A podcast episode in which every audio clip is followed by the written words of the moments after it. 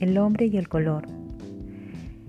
El hombre del Paleolítico hace aproximadamente 100.000 años antes de Cristo desarrolló un profundo y extraordinario sentido del color a través del poder de la observación en la naturaleza.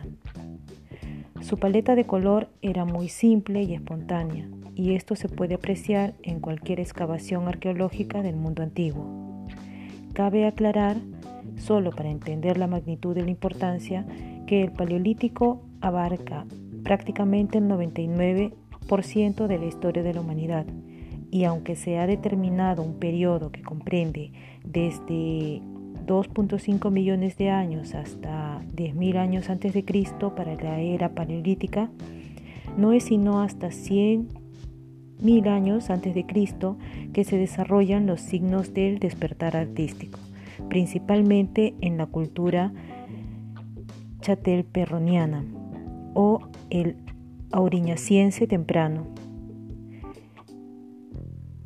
En ese momento la cultura, la escultura, el grabado y la pintura aparecen simultáneamente. Las pinturas del hombre auriñaciense eran líneas simples de color rojo, negro y amarillo. También se pintaron representaciones de manos humanas en negro y rojo, las cuales se hicieron de manera positiva, empalmando la mano de empapando la mano en pintura y de forma negativa esparciendo la pintura alrededor de la mano sostenida en la pared. Hubo finalmente eh, dibujos monocromáticos en negro y rojo con líneas finas individuales que indicaban solo siluetas de seres humanos con dos piernas representadas. Todo parece indicar que el uso del color en las sociedades paleolíticas empieza precisamente con la decoración del cuerpo, ya sea con pintura aplicada de manera superficial o por medio de tatuajes. Esto con fines estéticos, jerárquicos o mágicos. Y aunque no se tiene las evidencias, se piensa que el cuerpo humano fue el primer lienzo que utilizó el hombre para modificar su entorno. Desde ese momento de la historia, el hombre antiguo desarrolló más y mejores habilidades de representación. Con el paso del tiempo aparecen nuevos colores como el blanco, el naranja y el café. Aparecen escenas muy vívidas de cacerías y representaciones humanas con un alto nivel de abstracción. Y se emplean otros materiales como la cerámica con policromías geométricas y diseños florales, y la decoración de las viviendas. Virtualmente desde la prehistoria hasta nuestros días, el color ha tenido un simbolismo, misterio y magia en la mente del hombre. Lo que se hacía con el color era dictado por los místicos, chamanes, sacerdotes o filósofos. En la actualidad lo imponen cantantes, músicos, pintores, actores y otras celebridades. El color ha seducido al hombre antiguo y a su vez éste se ha apoderado de él con todas las denotaciones y connotaciones más profundas.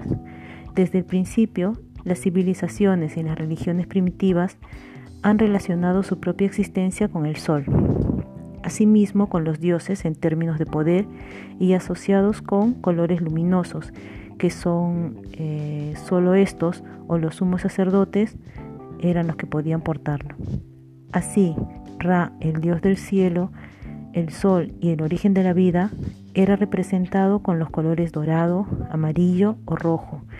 En la antigua Grecia, el amarillo o dorado estaba asignado a Atenea, el color rojo a Demeter, diosa de la agricultura y las cosechas, y también de la fecundidad.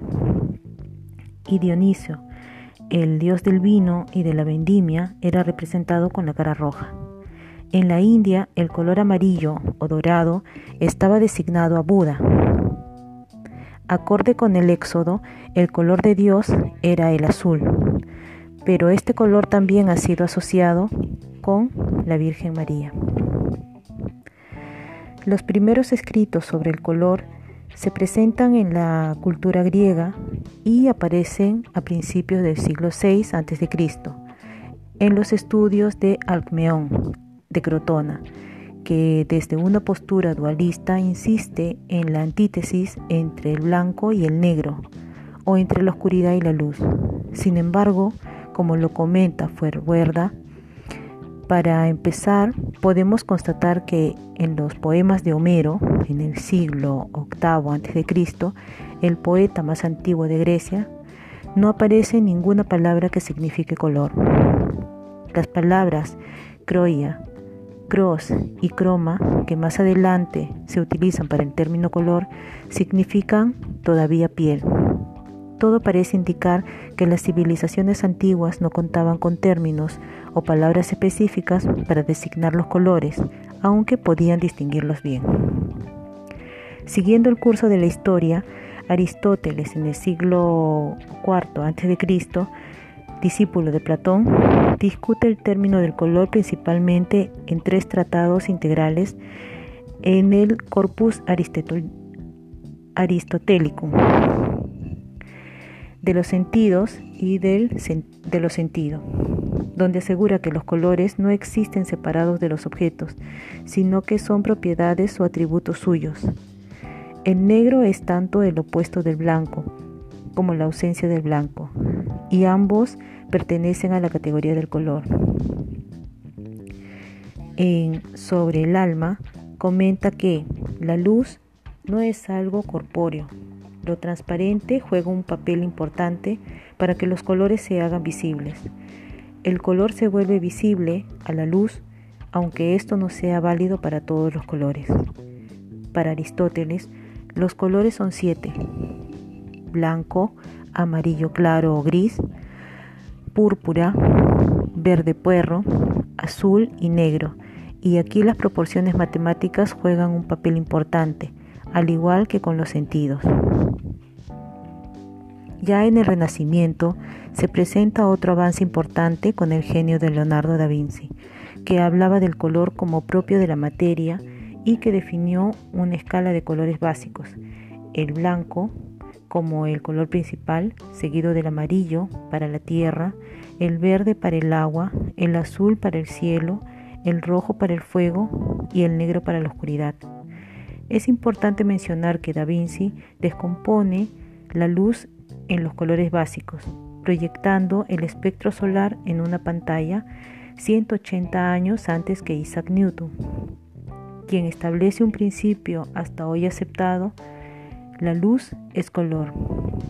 Una de las contribuciones más importantes fue la idea de que la luz blanca contiene todas las longitudes de onda del espectro visible, lo cual quedó demostrado al pasar la luz del Sol a través de un prisma. Mucho antes que Newton, Leonardo da Vinci descompone la luz en los colores básicos, proyectando el espectro solar en una pantalla. Windsor Royal Collection. En el manuscrito, Leonardo afirma lo siguiente: si se coloca un vaso lleno de agua en el alféizar de una ventana de manera que los rayos del sol golpeen desde el otro lado, podrás ver los colores antes mencionados, que se formó en la impresión causada por los rayos del sol que penetran a través del vidrio y que cayó sobre el pavimento en la oscuridad al pie de la ventana. Y ya que el ojo no se usa aquí, podemos decir con plena certeza que estos colores de ninguna manera son debido al ojo.